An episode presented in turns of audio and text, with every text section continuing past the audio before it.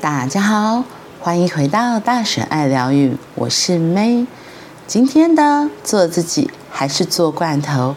我们要来说的是，学会用隐喻来表达自己，让别人更靠近。在潜意识的世界里，我们可以学着用“是什么”来取代“为什么”。所以，如果以骆驼为例，我们可以好奇问的是：骆驼的眼睛看哪里呀？骆驼的尾巴长什么样子？这只骆驼哪里吸引你？骆驼的颜色是什么呢？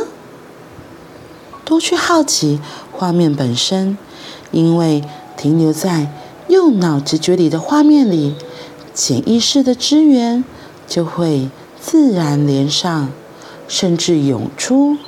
除了简单的问“这样的自己像什么”以外，还有一些更细致的隐喻触发问句可以使用。你可以闭上眼睛，隔着一个距离看看自己，看起来。这样的自己像什么？哇哦，那个很棒的经验，有没有给你一个感觉是好像什么？如果你可以用一个东西来代表的话，你觉得那个让你开心又兴奋的人像什么？许多人的心里都有一座被护城河保护着的城堡。护城河外头有一片草地，草地上还有高高低低木头做的栏杆。因此，我们要接近一个人的时候，常常都要被确认是善意的、可爱的，才能经过，允许越过栏杆。如果彼此有了信任与安全感，护城河上的吊桥。才会缓缓降下。进入城堡之后，通常是因为有了同甘共苦的故事，才能被邀请进入城堡里最私密的房间。换个角度来看，有时我们好希望别人愿意翻山越岭来靠近我们的城堡，但是别人不太懂我们，远远的。望着城堡，不知怎么才能向我们靠近。这时，如果我们可以学会使用贴切的隐喻语言来表达自己，会是相当关键、很重要的能力养成呢。记得有一次在北区带辅导研习，有位年轻女老师这么描述自己：小时候。我很乖，很像那种。你有看过大童宝宝吗？站得直直的那种。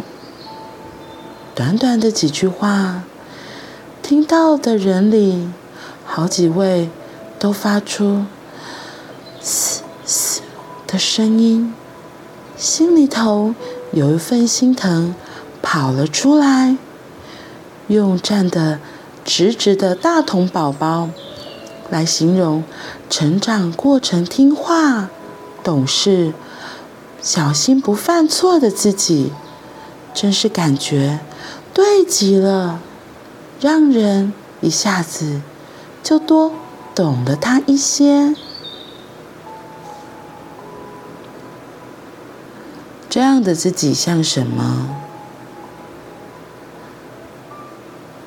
这一段哈克在延伸，让我们可以多问的是：你可以闭上眼睛，隔着一段距离看看自己，看起来这样的自己像什么？嗯，这样子的隐喻是可以让自己抽离出来，然后。好像在看别人一样，然后其实在看着自己。当我现在这样做的时候，其实真的会有画面出来，哎，就是我会用不一样的，比较少这样看自己吧，我会这么说。对，还蛮有意思的，真的可以练习一下。你可以闭上眼睛，隔着一个距离看看自己，看起来这样的自己像什么？不过我很喜欢哈克这里用城墙，然后围栏来隐喻。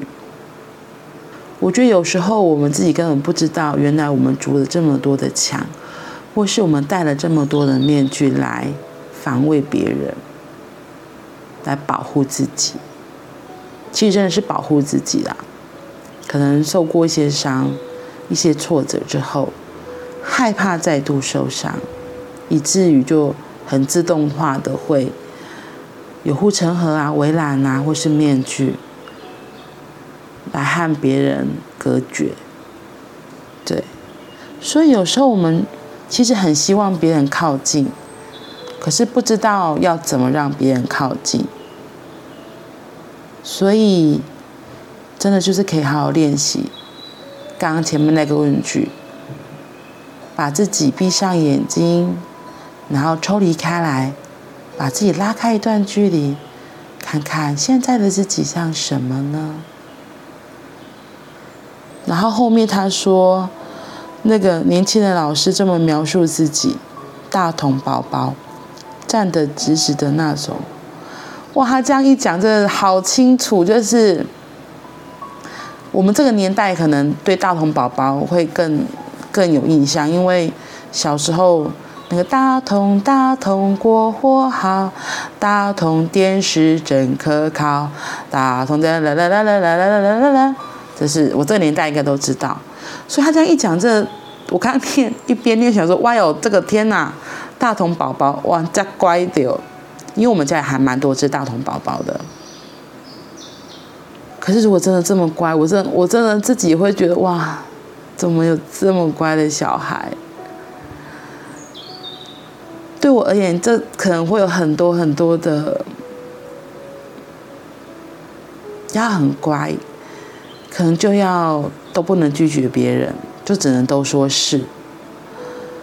那对自己来说是多大的压抑呀！哇！不过也因为他这样子的这么贴切的形容，就完完全全会浮上这个老师会是什么样子的人。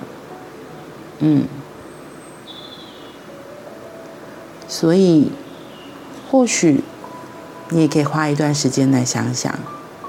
来做这个练习，闭上眼睛，然后把自己抽离开来，看看你会形容面前的自己是什么样子的呢？这样的你像什么？这样的自己像什么呢？好啦。那我们今天就先到这里喽。邀请你花一点时间来做这个练习。那我们明天见，拜拜。